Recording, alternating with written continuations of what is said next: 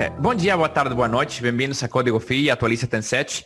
Hoje temos um convidado muito especial.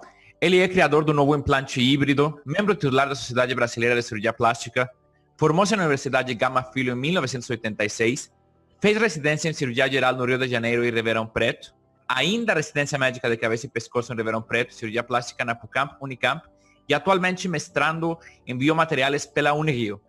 O grande doutor Stefano Luiz Favareto. Doutor, bom dia, tudo bem? Muito bom dia, tudo bem? Graças a Deus. E você? Tudo bem, graças a Deus também. Muito, muito obrigado por, pelo seu tempo e por participar desse convite. Eu gostaria de fazer só umas perguntinhas rapidinho para você e para todos os plásticos que estão nos assistindo e para o povo geral que quer saber sobre esse novo implante e essas novas inovações que você tem para apresentar para o mundo. Primeiro, como cresce o interesse pelo corpo humano e a medicina numa adolescente que só queria saber de jogar bola? Porque eu sei que você gostava de jogar bola. Em primeiro lugar, eu que agradeço o convite, é um prazer. Você é uma pessoa incrível que eu conheço há algum tempo, não faz muito tempo, mas amigo de um, de um grande amigo meu, professor da Unirio, que é o Dr. Ricardo Cavalcante. Então, Obrigado. você é um membro nosso. Né? Obrigado. Eu, eu, eu que, que, agradeço. Tá? É o seguinte, é, eu realmente, eu quando era criança, eu só jogava bola. Meu pai tinha padaria numa cidade pequena do interior de São Paulo, Sertãozinho, e morávamos muito próximo de um clube.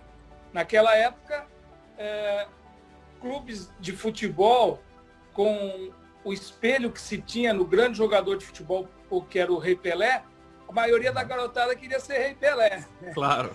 Então, era um espelho, era realmente um exemplo a ser seguido né? Inclusive, eu era muito garoto, muito pequenininho quando o Brasil foi campeão no México em 1970. Ah, e isso, uhum. isso, exato. Isso fez crescer a, a, grande vontade, assim como nos dias de hoje em, em relação ao Neymar. Mas o fato é que eu comecei a jogar futebol no profissional e no meu primeiro jogo como é, como jogador de futebol profissional, eu tive uma fratura exposta de tibia e fíbula. Eita. Né? Uhum. Exato. É, uma entrada brusca, eu estava quase entrando com a bola e tudo no gol, o cara voou na, na, na minha canela uhum. e quebrou minha... Naquele momento, eu estava no segundo ano do ensino fundamental, é, antigo colegial, eu disse para minha mãe que queria, é, sempre ela quis que eu fizesse medicina, e meu pai me levava para jogar futebol. Aí eu falei, mãe, não se preocupe com a minha perna, não, que a partir de hoje eu vou ser médico e uhum. talvez faça cirurgia plástica. Aí, veja bem, isso foi em junho. Eu já estava reprovado praticamente com três matérias de recuperação, que era o máximo. Eu acabei estudando muito e passei. Aí eu fui para o pro, pro terceiro ano, fiz um cursinho paralelo, demorei sete, eh, um ano e meio para entrar na faculdade, Aí eu entrei na faculdade na Universidade de Brasília e me transferi para o Rio de Janeiro. Então, lá no Rio de Janeiro, é, a sua pergunta é extremamente interessante, uhum. porque lá eu cheguei lá e minha contemporânea era a filha do professor Pitangui. Ah, legal. Então, a, a, Gisela, o que, que acontece? Eu sempre me espelhando em alguém, no pai, na mãe, ou num ídolo. O ídolo da, da medicina para mim uhum. era o Pitangui. Entendi. Você entendeu? Naquele momento. E, e, e veja bem, é, como a gente, se, garoto espelhava no Pelé, já estudando medicina, comecei a me espelhar no Pitangui. E no segundo ano de faculdade, o professor Zé Humberto Cardoso Rezende, que era do professor de anatomia, me levou para falou, Stefano, você vai ganhar um curso, você projeta slide, faz os carrosséis e tal. E aí, a partir daí, eu tinha certeza que eu ia fazer cirurgia plástica. E morando no Rio de Janeiro, né, todo dia na praia, você uhum. vê todas aquelas mulheres daquele jeito, não tem como. Então, isso foi para mim um grande espelho e foi um motivo de motivação para mudar aí da, da água para o vinho, né? Da, da água para o vinho mesmo, assim, depois de um acidente, aí a ciência humana, de fato, começar a estudar medicina, daí plástica. E daí na plástica, como nasce um implante de criar um, um a ideia, desculpa, de criar um implante híbrido? Veja bem, Luiz Fernando, é uma sequência, né? O que, que aconteceu? eu tive que brigar muito para ser médico. Uhum. Eu não sabia nada, eu não sabia fazer uma equação de segundo grau, tá? Quando eu quebrei a perna. Aí, quando, na medicina, eu fiz cirurgia geral, depois fui fazer cabeça e pescoço, porque eu queria me capacitar para ser um cirurgião plástico, tá? Diferenciado. Como eu fiz cirurgia crânio maxilofacial, que era o forte na Unicamp, sempre foi crânio maxilofacial, abri meu consultório em 1994 e só tinha mama para fazer. E na residência uhum. eu tinha feito cinco mamas, entendeu? Entendi. Cinco mamoplastia de aumento. Aí eu tive que estudar muito. Uhum. Só que logo eu comecei a perceber, gente, por que, que toda vez que nós colocamos o implante na mama, ele se conecta com vários tecidos e ele só tem um tipo de superfície. Eu não aceitava aquilo. Tá? Então, de 2001, eu estabeleci minha rotina. Toda vez que eu colocasse implante retromuscular, eu colocaria texturizado ou microtexturizado. Uhum. E toda vez que eu colocasse anteromuscular, eu colocaria de poliuretano. Tá? Uhum. Só que começaram a bater muito nas texturas. Você sabe muito bem disso. Né? Você, Sim. inclusive, participou de um trabalho muito interessante a respeito de, de textura, o que eu lhe cumprimento. Você Obrigado. mandou para mim é, é, é, e realmente é uma coisa muito interessante. Aí, todo mundo, a, a textura é a vilã, a textura é a vilã. Uhum. Eu peguei, fui estudar silicone.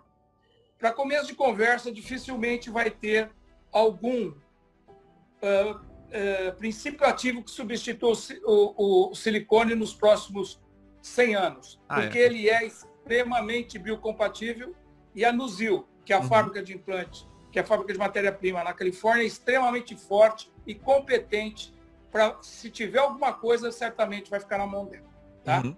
Então, o meu grande desafio era que com aqueles é, materiais já consagrados, a microtextura, a textura número 2 e a macrotextura e o poliuretano, eu falei, eu vou fazer alguma coisa com esses, com essas texturas, que naturalmente, porque elas são as vilãs? Porque é o, é o contato imediato com o tecido mamário, né? É. Então, o que, que eu fiz? Eu estudei um elemento anatômico importante, que é o músculo peitoral maior. Uhum. Eu fui estudar o músculo peitoral maior. O músculo peitoral maior, ele tem uma face única, que é a face do peitoral maior. Ela tem uma face anterior que adere na glândula e da sustentação. E uhum. ela tem uma face posterior que desliza. Desliza para fazer os movimentos, os membros superiores da respiração. Ela uhum. desliza sobre a face de Richer ou face clavo-peitoral. Aí eu peguei esse modelo de biodesign do músculo peitoral maior, falei, o poliuretano adere, a microtextura desliza. Fechou. Aí foi assim que eu uh, idealizei mais alguns fatores, né? Sim, sim. por que, que, eu, por que, que eu fiz isso? Porque a textura estava sendo, tava sendo muito combatida e eu não acredito que a textura seja o problema. E Entendi. sim, é o atrito. Você põe é. um implante lá que não tem integração e continua atritando, na cadeia inflamatória ele, ele vai produzir um estímulo sucessivo, que é a definição de inflamação é estímulo sucessivo e tem como causa fatores exógenos, que é o, o corpo estranho. Uhum. Então, o, o, implante híbrido, onde ele estiver, ele vai aderir anteriormente e deslizar. A reação inflamatória do atrito vai zerar. Claro, Você claro, entendeu? claro. Só aplicando isso... a fisiologia, replicando a fisiologia e a anatomia, né? Não, exatamente isso. Você entendeu? Porque se você. Eu coloco muito implante atrás do músculo, a hora que você abre, aquilo lá é um espaço é, é realmente o espaço. Você não uhum. pega nenhum vaso e nenhum nervo. Ao contrário do anteromuscular, que você tem que destruir um monte de coisa. Isso. Você entendeu? Entendi. Então, aquilo já é uma sinóvia. Uhum. Com, com implante híbrido aderido no músculo, o organismo vai perceber que aquele corpo estranho é um, é um convidado um pouco mais aceito. Não é uhum. tão estranho assim, entendeu? E aí surgiu a ideia do implante híbrido. Que legal e parabéns, eu achei muito interessante. Participei naquela colocação do implante híbrido na Unirio que o senhor fez e eu adorei, adorei. Assim, muito obrigado. O implante já está disponível para para venda, para cirurgiões plásticos comprarem, começar a aplicar, ou ainda está em estudo? Não, o, o, implante não está à venda. Ele uhum. foi autorizado pela Anvisa e pelo Conselho Nacional de Ética e Pesquisa. Ele está registrado no, trial, no, no Clinical Trials Gov uhum. e ele está em fase de documentação. Eu, uhum. já, eu, já, eu já terminei o ensaio clínico, ele já está patenteado há muitos anos. Eu, eu recebi aprovação verbal, está faltando o documento. A Anvisa é extremamente rigorosa. Sim. Certo? Ela, ela cumpre um papel fundamental no, no governo brasileiro. Ela, ela não tenho queixa nenhuma, em que pese é tudo muito lento, é tudo muito novo para mim, mas é, são coisas assim, é, incontestáveis. Eu quero que o implante híbrido, quando ele chegar no mercado, não sei quando vai sair, não está à venda. No Entendi. momento, só eu tenho autorização para usá-lo. Uhum. E quando ele estiver no mercado, ele vai estar com uma regulamentação e com uma evidência científica de um nível muito bom. Talvez um B certeza, quiçá um A. Porque com as revisões sistemáticas na literatura, mais esse, esse ensaio clínico robusto, cirúrgico que eu estou fazendo, eu, eu, eu, vou ter um nível de evidência científica muito elevado. Quantos casos com implante híbrido o senhor tem até agora? 138. Ah, é um ótimo número e ainda assim não conseguiu é, a burocracia ter tudo pronto? 138 é um caso muito é um número muito bom. Exato, é. Esse, o, o protocolo na Anvisa eles aprovam com 100 pares. Né? Entendi. Né? É, eu usei 103 pares em 100 indivíduos da pesquisa. Uhum. Tá? E agora, a, a, como eu, eu e meus assistentes que fazem isso, da documentação, as RDCs, é mais é papel mesmo, entendeu? Uhum. Eu preciso Entendi. cumprir as exigências e satisfazer a, a, a minha arguição para a Anvisa. Isso eu estou fazendo uh, de uma forma bem lenta, porque uhum. eu só posso dar entrada a partir do momento que o, o centésimo indivíduo da pesquisa completou seis meses. Entendi. Tá? Uhum. Então, é o tempo de observação. Aí é apto para o registro. Aí depois nós vamos registrar, e aí uhum. sim, vai para o mercado, e aí nós vamos continuar o pós-registro, que também é uma análise importante para a Anvisa avaliar e regulamentar. Doutor, além, além da, da inovação na, na, nas características do implante, tem alguma mudança na técnica de colocação? Porque sei que você tem aquela técnica da incisão vertical que eu assisti, teve a oportunidade de assistir é, na Unirio, mas tem alguma mudança na técnica para colocar esse implante híbrido ou é como colocar qualquer outro? É, quando da idealização do implante híbrido, ele também foi uma decorrência da minha tática que eu desenvolvi de, de abordagem vertical no músculo peitoral maior nas inclusões uhum. mamárias. Uhum. Tá? Esse trabalho está publicado desde 2017 na Revista Brasileira de Cirurgia Plástica uhum. e, e ele é, consiste naquela abertura do muscular. Em 1982, o primeiro, o pioneiro do uso do espaço uhum. reto muscular para colocação de implante um dos pioneiros, que foram uma, uma dupla, Marley e Robin, eles preconizavam que você tinha que fazer alguma miotomia para o sucesso dos implantes no espaço muscular. Uhum. As miotomias é, é, 90 graus em relação externa e 90 graus em relação à minha tática, na minha mão não funcionaram direito. Entendi. Teve ascensão, teve ascensão do, do implante, teve eh, migração, teve dupla bolha, teve waterfall, etc. Uhum. Então eu comecei a ver que todo o waterfall tinha uma cinta constrictora e nessa cinta constrictora eu, eu, eu abordo e faço essa abordagem. Os resultados melhoraram muito. Mas um outro recidivava. Por quê? Porque com a superfície texturizada ou microtexturizada, as vertentes resultantes da abordagem vertical tendiam a, a vir para a linha média novamente. E uhum. aí o implante dava uma silhueta assim, não graciosa na mão. E aí eu falei, eu preciso pôr um poliuretano aí. E estava fechado os quesitos para eu desenvolver esse implante. E, tá, mas a técnica em si, quando o implante tá, surgiu, eu, ele, ele, passou a ser um implante muito versátil. Sim. Não, não, existe, não existe assim uma técnica. Você pode colocar em qualquer posição em relação ao músculo, que ele sempre vai aderir e, e, e deslizar posteriormente. Imagine você, se ele tiver aderido na glândula, ele vai deixar o músculo trabalhar normalmente. Uhum. Entendeu? É, eu, eu tenho alguns colegas mais de idade, cirurgiões plásticos renomados, que eles estão chamando o implante de implante inteligente. Ah, né? que legal. Uhum. Porque você tem uma previsibilidade, você não atrapalha o funcionamento e, consequentemente, você diminui a reação inflamatória do corpo estranho. Claro. Mas a técnica em si não tem.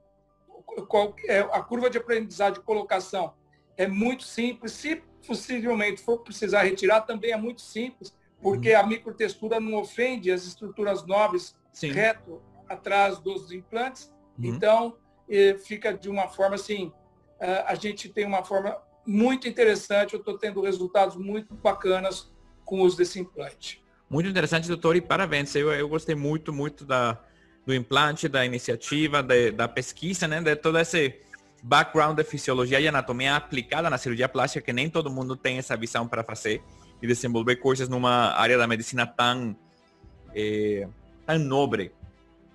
Para uma pessoa que sempre, tem, que sempre está inovando, doutor, e sempre tem essa vontade de crescer e aprender coisas novas, essa energia assim elétrica o tempo todo, qual seria o, o, o, a dica que você poderia passar para as novas gerações de plásticos para do segredo do seu sucesso? Assim, que você fala. É, essa frase resume o que o Stefano eh, tem vivido para atingir o sucesso hoje. Olha, eu acho que é uma palavra. É, é, existe só uma, não tem. É uhum. É trabalho. Entendi. É só trabalhando. Certo. É, é, muita força de vontade. As ideias, eu acredito que todo cirurgião, igual é, eu encontro alguns colegas, nossa, um dia eu cheguei a pensar nisso. Né? Uhum. Você tem cinco minutos de inspiração e 95 cinco milhões de minutos de transpiração. É, tem que o, ser. O resultado de um, de um, de um sucesso, não só para mim, mas para o Pelé, para Ayrton Senna, para Pitangui, Ronaldo Pontes, uh, Ricardo Cavalcante, Tom Biggs. O que, que é? Eles só trabalhavam. Você entendeu? É trabalho, não tem outra forma. Uhum. Entendeu? É Entendi. É trabalho e estudar. O, o, o, o segredo para o cirurgião plástico é o que ele aprendeu no dia anterior aplicar amanhã. Não tem outra forma. É, Entendi. Você entendeu? Porque é, muitos colegas de nome que acompanharam o meu trabalho nesses 10 anos de documentação, 10 anos de documentação, basicamente, eles falavam assim, eu falo assim para alguns, nossa, eu não sei como des, des, é, eu não desisti, né? Aí eles falam, nossa, você não desistiu porque uhum. o negócio é muito bom. pois é. Você tem que, ir em frente, tá? Uhum. E, e, assim, um monte de comparações muito positivas. Eu uhum. tenho, tenho sido, assim, olha, muito bom mesmo. Eu, eu, pra, eu me considero agora, em que pese seja uma sementinha, é, quando eu comecei lá atrás, parecia tão distante. Eu, eu, eu, eu venci uma etapa muito importante, que foi colocar 138 pares, eu tenho mais 12 pares para colocar nesses 150 que a Anvisa autorizou. Então, é, agora daqui para frente, não depende só de mim, depende de mais pessoas, Sim. depende do, do, mercado aceitar isso, né? Uhum. Entender a minha, a, a minha mensagem em relação ao conceito de fisiologia, de integração tecidual desse implante. Isso. Com certeza, logo vamos ter a oportunidade de ver esse implante no mundo inteiro. E para todos os cirurgiões plásticos colocarem e as pacientes que estiverem interessadas colocar também. E ver o que é um movimento fisiológico, né? Agora que está em moda todas essas cirurgias fast track, etc. Que esse é um implante inteligente, como você falou. E um implante que replica a anatomia e a fisiologia só para deixar um contorno corporal mais, mais gracioso, mais harmonioso. Não é Sem isso? dúvida nenhuma. Sem dúvida nenhuma. Doutora, Nas... isso... Diga, fala, fala. É, naqueles três casos que eu tive a oportunidade de abrir o implante e trocar uhum. desse trabalho que eu apresento, é, foi muito interessante porque a Anvisa autorizou dois volumes, 315 e 360 extra alto. uhum. né? porque ele tem uma base menor e projeta bastante. Algumas pacientes acharam que ficou um pouco pequeno, três me pediram para trocar. Isso foi muito bom, porque eu percebi que a hora que eu abri o implante, abri a loja para tirar o implante, tinha um líquidozinho ali, parecia uma sinóvia. Entendi. Uhum. Parecia uma bursa, você entendeu? Sim, sim. Porque se você tem qualquer delaminação por líquido, ele vai aderir e vai captar lá embaixo. E aí o organismo absorve. Uhum. Você entendeu? Entendi. Não solta o implante como a gente teme. Uma coisa interessante, é, eu fui pesquisar as próteses de joelho. Uhum. Em 1820, Barton fez a primeira ressecção de joelho e colocou uma estrutura rígida. Uhum. O, o, o, o joelho ficava inchado, extremamente edemaciado e com uma reação inflamatória que não acabava nunca. Conforme as próteses de joelho foram articulando, uhum. elas foram diminuindo a reação inflamatória. E hoje você faz uma, uma prótese de joelho e faz track também. Sim. Daqui a pouco a pessoa, né? Por quê? Sim. Porque minimizou a reação inflamatória, minimizou a atrito. Isso. E aí o, a tríplice reação de Lewis, quando você coloca implante, é uma cascata. Uhum. Né? Primeiro vai ter a, a vasoconstrição pela presença do implante, depois a vasodilatação pelos elementos histamínicos que vão na reação, e depois essa reação ou vai ser crônica ou vai ser o, o organismo vai resolucionar. Eu espero, eu tenho visto exatamente isso. Na cascata, é, não, não, não passa a ser uma reação inflamatória crônica como todos os implantes. Está entendendo? Uhum. Então, é, isso é realmente uma coisa muito interessante, como você disse, é, é, é, uma, é uma aplicação da anatomia e fisiologia. Num... Por que, que só coloca o implante para aumentar e não para participar da dinâmica até hoje? Isso. Eu não entendo. Uhum. Doutor, a gente fica com grandes, grandes eh, observações para contemplar, para estudar, para analisar. Muito, muito obrigado por seu tempo, muito obrigado, porque eu sei que a agenda é complicada, que você tem muita coisa para você, cirurgia, e com certeza tem coisas inovando aí, segredos que a gente vai ver num futuro próximo de você para surpresas para o plástico e para os pacientes, né? Exato. É, como você falou, né? É, é perguntou o segredo do trabalho. Eu fui em muitos congressos só notando a tendência. Né? Uhum. Então, por exemplo, eu sei o que, que o americano gosta. Sim. Então eu ponho no algoritmo o que, que o cirurgião plástico americano gosta. Eu ponho no algoritmo e já estou pensando, porque eles não gostam muito de, de macro textura, mas não é. É porque eles não. É, se você põe uma, uma macro textura, ela parece uma lixa lá dentro. Isso. Agora, se ela integra num lugar e desliza no outro, acabou a reação inflamatória. Você entendeu? Entendi. Então eu estou pensando em bastante coisa assim, e eu estou apresentando, eu estou montando minhas aulas, eu vou dar eu vou fazer três apresentações agora, daqui 15 dias, no Congresso Brasileiro de Cirurgia Plástica, vai ser em Maceió. Uhum. Aliás, eu convido todos os colegas que estão nos ouvindo. O Congresso está fantástico. Depois de uma retomada aí, numa parada violenta por causa da pandemia, a, a, a Sociedade Brasileira de Cirurgia Plástica está fazendo um congresso maravilhoso, numa cidade maravilhosa, Maceió, que eu conheço. Eu, eu convido a todos. Eu estarei lá presente em três apresentações, podemos conversar na aula, no corredor, onde quiser. Ótimo. Tá bom? Muito obrigado, doutor, por seu tempo. Sim, para as pessoas que nos estão assistindo, muito obrigado. Bom dia, boa tarde, boa noite. Isso foi Código FII e Atualiza Tem 7. Obrigado, doutor.